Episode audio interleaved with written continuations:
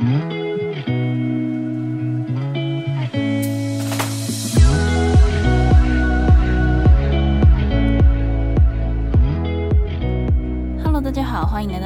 爱情急诊室，我是 Annie，你的爱情诊疗师。在这里，我会解答大家在感情上遇到的疑难杂症，也会邀请听众朋友来节目上分享亲身经历的感情故事。喜欢我们的话，欢迎到 Apple Podcast、Spotify 给我们五星评价，也可以加入我们的 Line 社群，一起来聊聊感情大小事。今天我想要来跟大家聊聊，就是不知道大家有没有曾经有一些经验，就是说，哦，可能朋友深陷了一些呃感情的困扰，然后你就给他一些呃建议啊，或者是说劝他怎么做怎么做，结果呢，最后呢，你就陷入了他跟他对象之间的一些纠葛，又或者是说，哦，你朋友可能就反过来不爽你，觉得说，哎，当初都是你给的一些建议，然后害我现在变成这个样子，什么之类的，不知道大家有没有。这样子类似的经验，所以今天就是想要来跟大家聊聊，说，哎，大家有没有类似这样子的经验啊？然后可能分为哪一些啊？还有我们到底应该要怎么样去拿捏？也就是在呃劝别人或者说建议别人去做某些事情的时候，应该要怎么样拿捏这个距离？还有我们讲话的分寸等等的。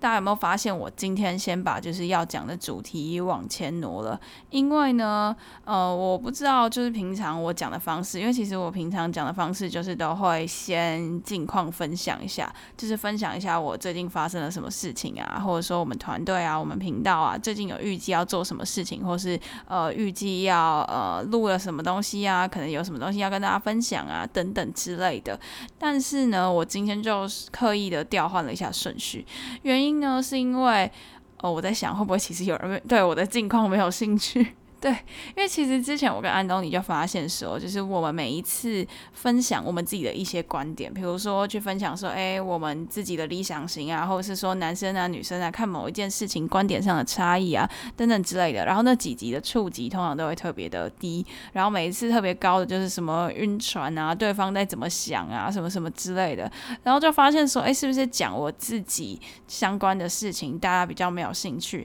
可是就是呃，讲一些可能大家都比较有。问题的事情，大家就比较有兴趣，所以我就想说，诶，我是不是应该要去降低我自己那个近况分享的比例，然后不要在那边讲在前面，然后其实大家一点的兴趣都没有。可是其实我还是有点想要讲，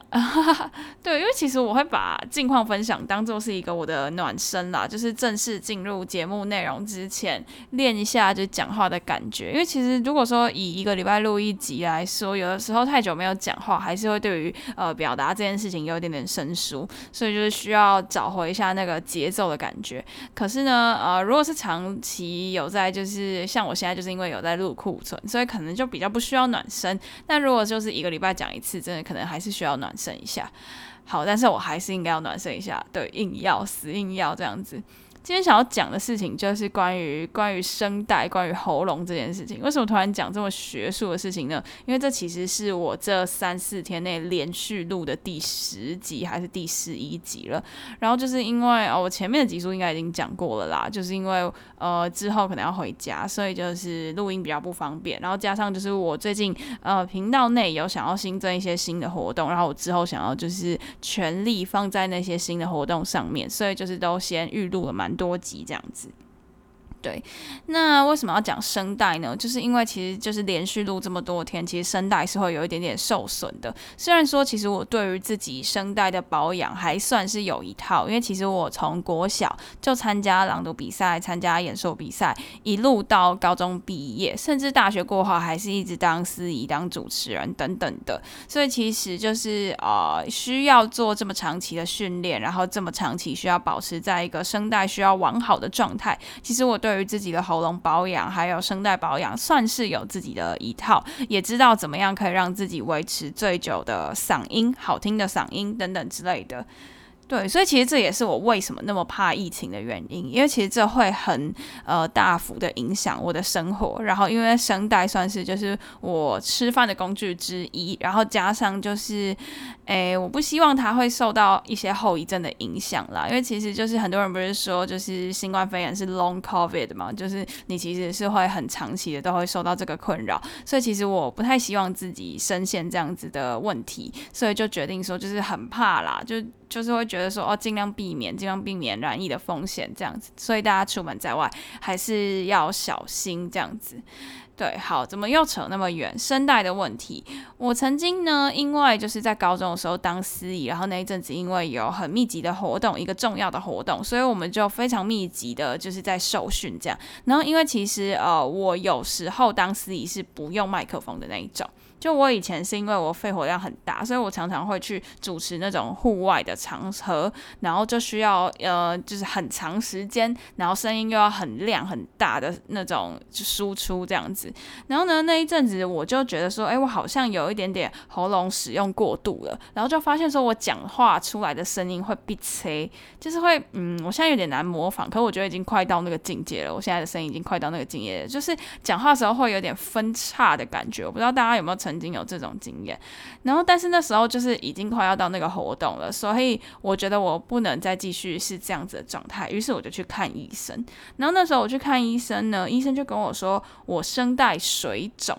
然后呢，通常我们在想“水肿”这个词的时候，会觉得说是那种喝太多水的那个水肿嘛，或者是说什么哦，有些孕妇啊、产妇啊可能会有水肿的问题什么之类的。那那时候我想说，水肿，水肿是什么鬼？这样，然后那时候他就有给我吃一些应该是类似消炎的东西。然后后来很神奇，他就跟我说：“你去练习多用讲英文的方式讲话。”我不知道大家有没有发现，就是我们在讲英文的时候，可能为了学习那个英文的腔调，又或者是说，就是英文本身这个发音的问题，我们其实会多用鼻音讲话，还有就是鼻子跟额头之间的这一块，鼻腔、头腔这一块，比如说。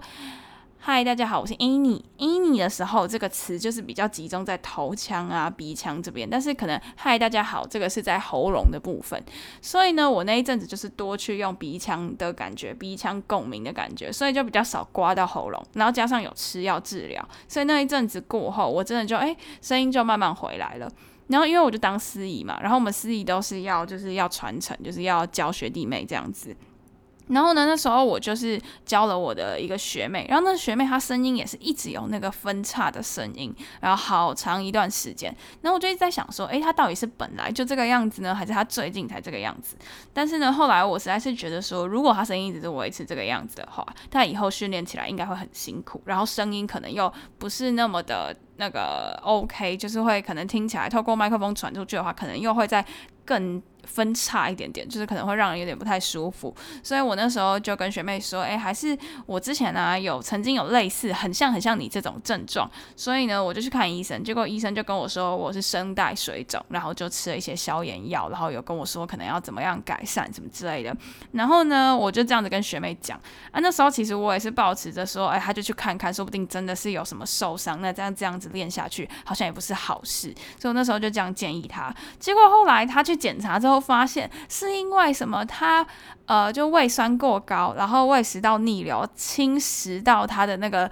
食道的最上面，然后影响到声带这样子。结果我后来他那时候回来就跟我说：“学姐，你是医生吧？什么之类的。”我那时候真的快笑死。结果他就说他其实最根本的问题是在胃，就是他的胃酸侵蚀到了上面，所以让他就没有办法好好的讲话，因为那边就是有受损受伤这样。那我那时候就超意外，就想说，居然还有这这种事情，就是原来除了声道、声带之外，连你的食道啊，还有胃都会影响这些东西。我那时候就觉得超妙的。对，其实开这种声音表达的课一直是我一个梦想。可是其实我还有很多我还在进修的地方。因为其实像我自己就是属于我是属于发音比较标准的那一派。应该是说啊，可能大家比较没有涉猎这一块。就如果你有去看过很多主持人、很多司仪，其实会分成几派，可能是声音甜美型的，声音好好听的、悦耳的。那也有分成是就是比较字正腔圆啊、主播型的。但通常如果你是字正腔圆的，这一种我没有到非常，但是其实我咬字算是清楚。可是我咬字清楚的原因，其实是因为我嘴型很用力在咬字这件事情上面，所以其实我的嘴唇是用很多力了，所以导致其实我的声音，嗯、呃，就会听起来稍微扁一些些，然后可能也没有办法。发出比较悦耳的声音，因为就是比较偏扁，加上我本来的音色就是偏呃比较低沉一点的，虽然说是浑厚的没有错，可是是比较低的，可能就跟就是传统一般呃女主持人啊，或是女司仪啊，希望听到的是甜美悦耳像唱歌的这一种声音比较不一样。所以其实我一直以来做的比较多是偏向有点像主播啊，或是呃影片的旁白这一种的，就是比较注重咬字的这种。那如果是偏向那种正式场合，或是应该说很正式场合的那种司仪大会司仪那种，就比较不会是我涉猎的范围这样子，因为我是属于咬字派。对，其实呃，我一直以来有在当那种辅导小朋友，就国小、国中、高中都有啦的那种国语演讲啊之类的那种比赛。对，如果大家有那个家教的案子，可以敲我，好不好？对，就私讯一下安妮的 IG，我需要赚钱。好，没有开玩笑的啦。对对对，就其实我觉得，就是声音表达是一件很奇妙的事情。还是我其实不是应该要准备爱情的线上课程，我应该要准备就是声音表达的线上课程啊？不知道大家有没有兴趣？所以我是有很多讲义啊，可是那些就是那种专门在打国语文竞赛的时候用的。不是这种，就是呃，一般聊天啊，或者是报告的时候在用的。因为就是我有蛮多年打国语文竞赛的经验，从国小三年级一路打到高中三年级，对，然后在校内啊、年级啊，或者是说整个呃台北市啊之类的都有。这样，好，结果我今天说我不要闲聊，要降低闲聊的比重，结果我他妈又聊了十分钟。好，我很抱歉。对，我们要来进入正题了。哦，对，我今天是第一次开着冷气录音，因为我已经洗好澡了。就是我前几天录音的时候都是有特别关冷气，因为就觉得说想要维持一点录音品质。那我不知道今天这样子开冷气会不会特别吵？那如果有特别吵，我等一下再降噪一下。因为其实我平常是不会特别降噪，就换了新麦克风之后，我几乎都不会降噪，因为有时候降噪会让声音有点扁扁的。怎么说不说声音了，又开始说，硬要说诶，对，那大家帮我听一下，如果你们觉得就。就是这一支的录音，好像这次录音好像比较呃不清楚，或者说不好听，或是声音扁扁的什么的，你们再告诉我一下，我以后就不要这样子，对，我就还是乖乖关冷气。好，对，就是不要怕流汗，安妮，你已经没有在运动了，不要怕流汗。好，那今天呢，刚前面有一开始有跟大家讲啊，就是今天想要讲的主题就是关于说，就有的时候我们可能想要劝朋友，或是建议朋友，或说甚至是朋友自己来找你，结果最后搞到说就是呃有一点撕破脸，或者说搞到你们三个人之间有一点点尴尬这样子。那到底有哪一些这样子的情况呢？又或者是说发生这样子的事情，我们应该要怎么样去缓解，怎么样去避免？因为有的时候其实呃你回应他也不是啊，你不回应他。他也不是，我们到底在这之间要怎么样做人才可以比较圆滑，然后避免纷争？那我们今天就来讨论一下这些案例，这样子。好，其实呢，大家应该难免都有遇过那种，就是闺蜜啊、朋友啊，喜欢找你咨询一些感情问题，然后你给他的一些建议之后，他说哈，不要不要不要，或是说哈，真的要这样哦，又或者是说他照着你做了之后呢，发生了一些事情，然后他最后来怪你，或者是说，诶，他不照着你做了，比如说你你已经看出对方是渣男，然后你跟他说，诶，你离他远一点什么的，结果他就是不听，然后最后呢，被那个渣男骗得团团转，然后。然后呢，在那边难过，然后你心里面就会想说。哦啊，我不是早就跟你讲了，可是你又不能说出来，因为这样好像有点那种落井下石的感觉。然后这时候真的是觉得说，哎，做人做人真的是很难哎，这样也不是，那样也不是，我们到底要怎么样做人才可以比较圆滑，不会招惹到人家这样？那其实呃这一种问题呢，我把它叫做有点有点公心变事主的感觉啦。那有哪几种类型呢？第一个可能是你要劝朋友下船，就说哎哎他不好啦，或者是怎样，又或者是说。你要劝朋友上传，说劝朋友上传好像有点怪怪的，就是你可能建议朋友喜欢谁，或者是推荐什么对象给朋友，就最后发现这个人其实不好。然后你还鼓吹他跟他在一起，然后这时候你可能除了是朋友可能会指责你之外，其实我觉得自己本身也会蛮有压力的，就会觉得说啊，怎么推荐了一个不好的人给人家？其实我之前就有遇过身边的朋友有类似的情况，可是其实那个时候我完全没有没有去鼓吹他跟他在一起啊，因为其实我就觉得说，哎，他们两个有一点点不太适合，这样就是就我对两个人之间的了解。可是那个时候是女方对那个男方很有兴趣，然后一直说，哎，你可不可以介绍给我怎么样？然后我那时候就觉得有一点点尴尬。但后来好险是就是结束之后，他也没有去怪我或者是怎么样，因为其实那时候我是有一点点愧疚的，因为我就觉得说，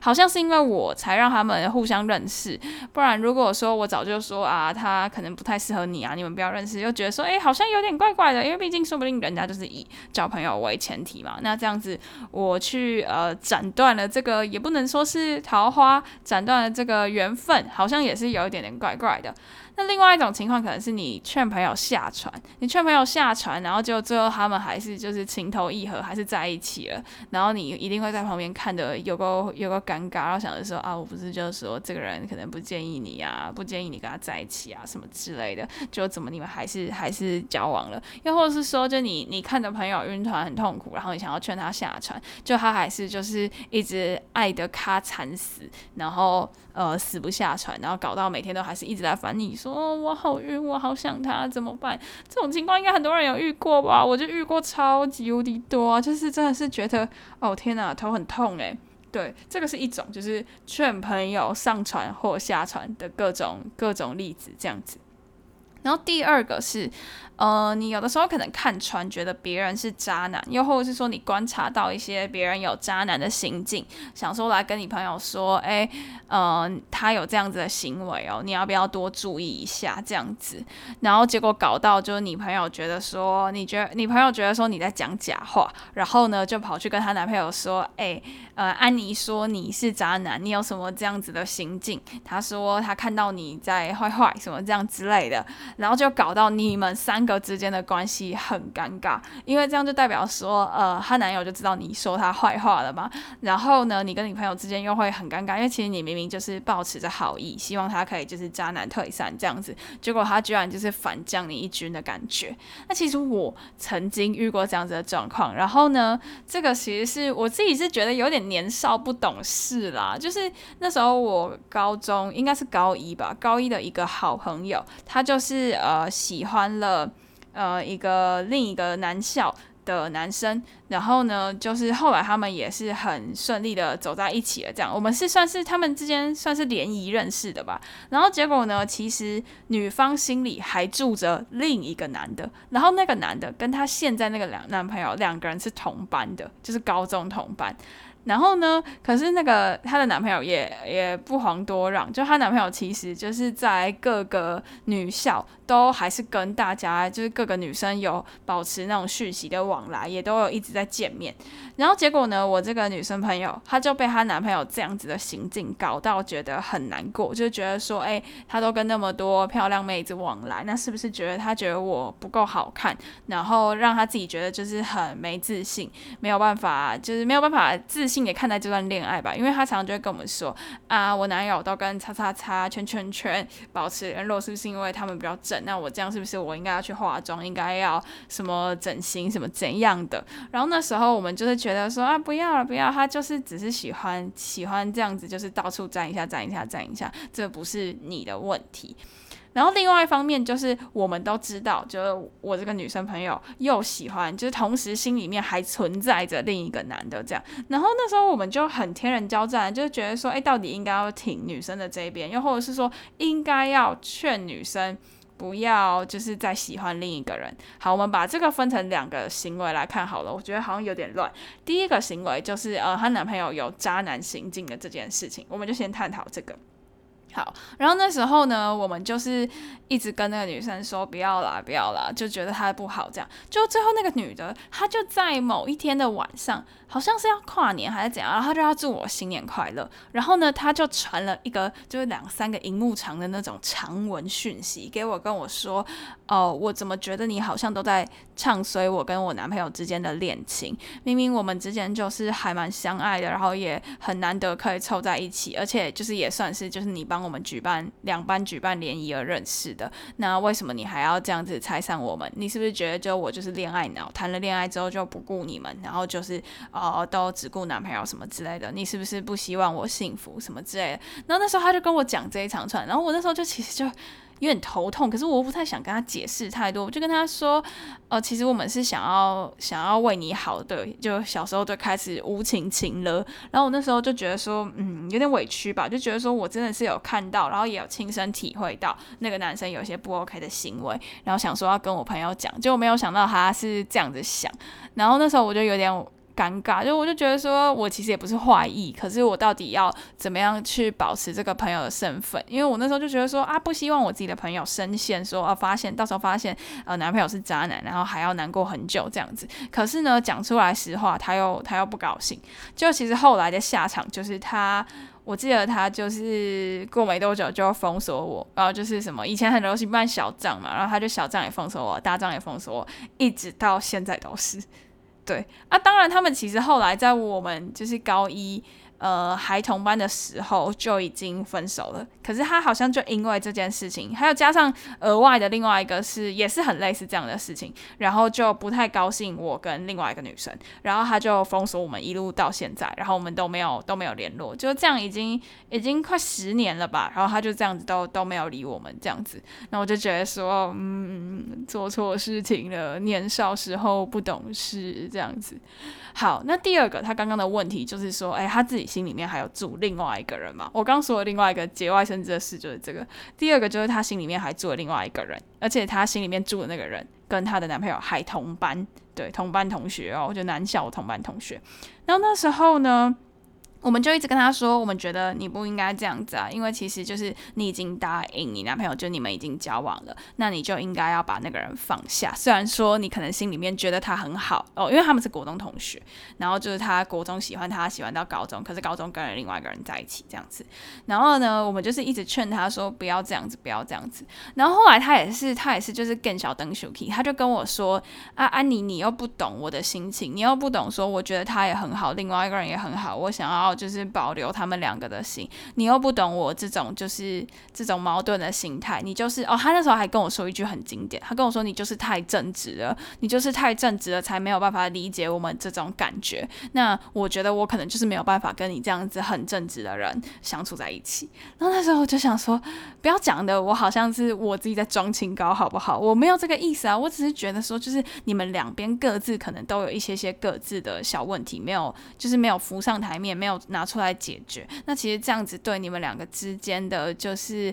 长久的关系来说，其实也不见得是太好。那既然两个人都有意识到对方，又或者是自己都有一些小小的问题，那我们是不是应该要就是面对他来解决他？是这样。我高中的时候就想要当 Any 的爱情诊疗师，然后当不成功，是不是？好惨哦！然后现在才在那边当。没有啦，对，反正就那个时候就是这样啦。我就觉得说，嗯，有点尴尬，对，反正就是零零总总的事情加起来，加上还有一些友情上的事，然后就他就是一路一路封锁到现在。但我觉得其实我自己可能也有一些些问题啊，就有的时候我觉得就是，嗯，你觉得旁观者清，可是其实对方活在那个粉红泡泡里。你自己会觉得说啊，我就是第三者，我从外面看，然后我觉得我现在很清楚你们之间就会发生什么事，你们应该要怎样怎样怎样。基于朋友的呃那个原因，我们有的时候都会希望就是给对方一些真切的建议，因为就是我们是朋友嘛，那我就应该要照顾你啊，我就应该保护你啊，对不对？尤其是就是女校女生，大家就是这样好闺蜜啊，对，就希望说哦，我不希望我的闺蜜受伤，这样我不希望我的闺蜜难过。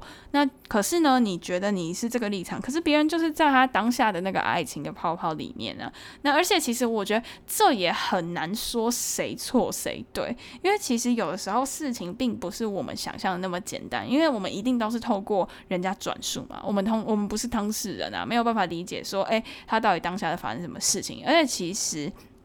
我觉得就是每一个人的呃感情观都会取决于他的可能家庭教育、家庭环境、成长背景，还有他的呃可能从小到大经历的一些事情。所以其实我们不是他，我们真的很难去就是理清说怎么样做比较好，也很难去理解说诶为什么他会有类似这样子的想法这样。然后其实我以前还有发生一件事情，就是呃我有某一个朋友，我忘了在什么时候，应该也算是高中，也是高中。然后呢，他可能就是。做了一些，就是我觉得他可能会被别人讲一些传言的事情，然后也是在感情方面。然后那时候我们几个女生，就是我还有其他两三个，然后就有点担心说他会他会被骂，他会被指责，因为他那时候算是就是。呃，像是小网红吗？对，应该说高中的时候几千个粉丝应该算蛮多的吧。对，然后我们那时候就有点担心说他会不会因为就是这些行为而呃被骂。可是其实我们就是也知道说他是有他自己的苦衷，他不是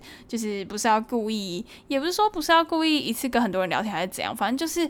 他也不是，他也不是有心要那样做，然后我们就想说，哎、怕朋友被骂，所以就是想要，呃，跟他好好坦白这件事情，然后就是跟他说。诶，可能我们不希望你到时候会被骂，或是怎样，就是希望他跟我们讲清楚，说为什么他这样子做吧，然后我们也可以同理他，然后也比较知道要怎么帮助他。可那时候他就有一点误会，又或者是说，我觉得他是有一点点慌张啊，他就觉得说，诶，我们是不是其实也是跟那些网络上的人站在同样的角度，是要准备来看他笑话，或是批评他什么之类的？但其实不是，我们就真的只是怕他被骂，然后怕他伤心难过这样之类的，然后就想要劝他说，哎诶。不然我们就是你把你的问题也讲出来，我们一起讨论，来看看怎么样做比较好，等等之类的。其实大家每一个人其实都是好意啦，而且每一个人都是想要保护自己、保护别人，就是大家其实都是出自于好意。所以其实有时候这种事情真的是蛮容易会出现一些争执，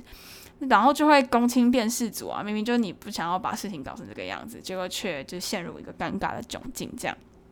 对，其实这样子的事情，我觉得在我们的听众社群其实也常常发生。因为像我们这几天就是有在讲说，就是有几个高中的妹妹弟弟，我也不知道为什么我们突然群组里面会多那么多小朋友，然后他们就开始讲说，就是呃男朋友跟就是家人之间的一些问题，好像就是在讲说，就是呃爸妈不希望小朋友谈恋爱，然后觉得小朋友还不够成熟，可能就是不太那么喜欢。他们待在一起这样，然后呢，呃，以过来人的身份，已经老到可以说这个句子了。对，就是可以理解啦。其实我觉得就是可以理解，说小朋友当下就是会想要谈恋爱，然后就是会想要叛逆，就是会想要顶撞父母，想要证明给父母看，说他是够成熟的。可是基于父母的角度，当然还是会希望说小朋友不要因为爱情而影响到读书，因为毕竟就是你读书可能会影响你考试啊、升学啊，甚至影响到你之后求职的一些。些关键，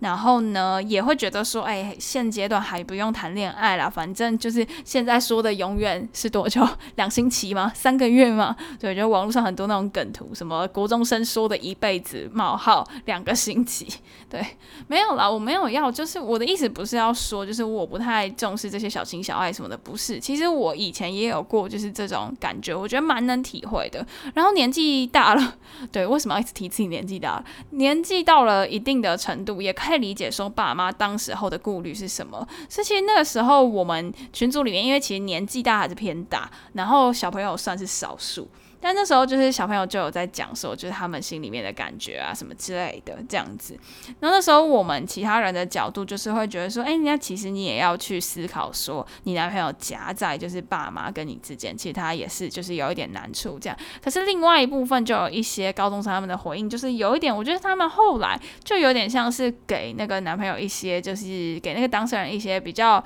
主观的，我不能说是批评，可是就是没有那么没有那么中立，然后呃，可能听起来不太好听的一些话。然后后来呢，安妮还有菲菲就出来当就是急诊室公道伯了。对，因为其实后来我觉得他们有一点点算是不太理性的批评和就是。可以说有一点点攻击的味道，我觉得可能会造成就是原本当事人提出这个问题的人有一点点，就是他可能会有点被诱导或被误导，说哦，觉得说她男朋友就是不 OK 什么这样。可是其实我觉得，我相信，呃，短短的讯息几个字，其实是很难完全表述他们之间的问题到底出在哪里。所以其实我们不太能够用我们就是旁观者的角度来定义说这件事情到底是谁对谁错，因为其实还是。是有很多问题是在那个讯息以下，我们看不到的。而且再者，就是我们又不是当事人，我们又不是呃当事男友，也不是当事者爸妈等等的，我们很难去决定他到底应该要怎么做。所以我觉得，其实社群的用意，又或者是说朋友来找你咨询的用意，其实我们比较可贵的点是提供一个不太一样的多元视角。因为其实每一个人看某一件事情的视角都会不一样嘛，所以我们其实是提供一个视角，然后提供他。他，诶，可能这个人会怎么想，又或者说你可能可以怎么做的一些建议、一些观点，而不是那种偏强制的，或者是说觉得哦，我为了你好，所以我怎么样怎么样怎么样，这样子可能其实就会给对方施加一些压力，而且最后造成你们之间的关系很尴尬。像其实。我刚刚说那个社群的问题，那些比较偏呃负面或是偏批评的呃讯息传出来的时候，我就有点感受到说，就是我们的我们的社群的那个人数也在缓慢的下降，然后就有点点尴尬，然后那个气氛也不太对，所以后来我就决定出来当就是急诊室公道伯这样子，然后好险就是当了公道伯之后，这件事情就慢慢消下去了，这样子就没有再一直。一直炮火那么浓烈，对，不知道为什么最近小朋友那么多，害我有点吓到，就是觉得说我是不是应该要来设一下那个十八禁的门槛了，不然这样子好像 好像可能会会影响到小朋友的价值观，这样，因为其实我觉得这年龄还是会有一点点落差啦，我不能说老了的人就懂得比较多什么之类的，好，不要再说自己老了。其实我们听众的轮廓好像大部分在就是二三到二七，然后二八以上的也有一些些，对吧、其实也是蛮。蛮有趣的这样子，对，不要再说自己老了，但是这样子很白目。好，好了，不要再开玩笑了。对，就是我觉得其实每个人都有自己的苦衷啦，然后也有一些可能他没有告诉你的地方，所以我们可能没有办法那么就是直接的去对某一件事情下一个 yes 或 no 的一个批判。所以就是其实我觉得就是保持着，哎，我就是多。多给你一个多元的视角的观点，这样子就好了。不然，其实真的是常常这种朋友找你问问题啊，朋友找你咨询感情啊，常常真的会沦落到公亲变事主的问题。所以大家真的在这部分要特别小心，它不只是对你的朋友，其实对我们社群里的听众朋友也是。我们很难透过几则讯息就了解对方的事情的全貌，而且其实通常朋友找你咨询，而朋友还跟你认识更长一段时间，社群里面的人你可能才认识个几天或者是几周几个月而已，那其实你更不了解他的为人跟他的价值观，所以是更难下一个定论的。所以其实社群可贵的点是在于给予各种不一样的观点。就这样子而已。那我们就是避免造成一些纷争，也不要去对其他人批评指教等等的，就是提供一个不一样的观点而已。这样子，那希望大家在我们的社群都可以获得呃你想要获得的东西，然后互相交流，然后一起交交朋友，这样子共同去讨论感情这个议题。因为其实我觉得，就是感情没有一定要是什么心理师、智商师才可以去谈这件事情。每个人有不一样的经验、不一样的想法，都可以去碰撞出不一样的火花，然后提供不一样的观点，然后让彼此都可以在彼此的感情经验当中，就是获得更好的想法，成为更好的自己。好了，那今天的分享就到此结束啦。喜欢我们的话，别忘了追踪我们的 IG Annie 的爱情诊疗师，也可以点主页的链接，更了解我们哦。最后啊，如果你还在为情所苦，快加入我们的 LINE 匿名社群，写下你的问题，挂号 Annie 爱情急诊室，让我们治愈你的心。那刚刚讲到的链接都会放在下方的资讯栏，还有我们的 IG 主页。喜欢我们的话，欢迎到 Apple Podcast、Spotify 给我们五星评价，也可以小额资助我们继续创作。那么感谢大家的支持，我们就下。下集见啦，大家再见，拜拜。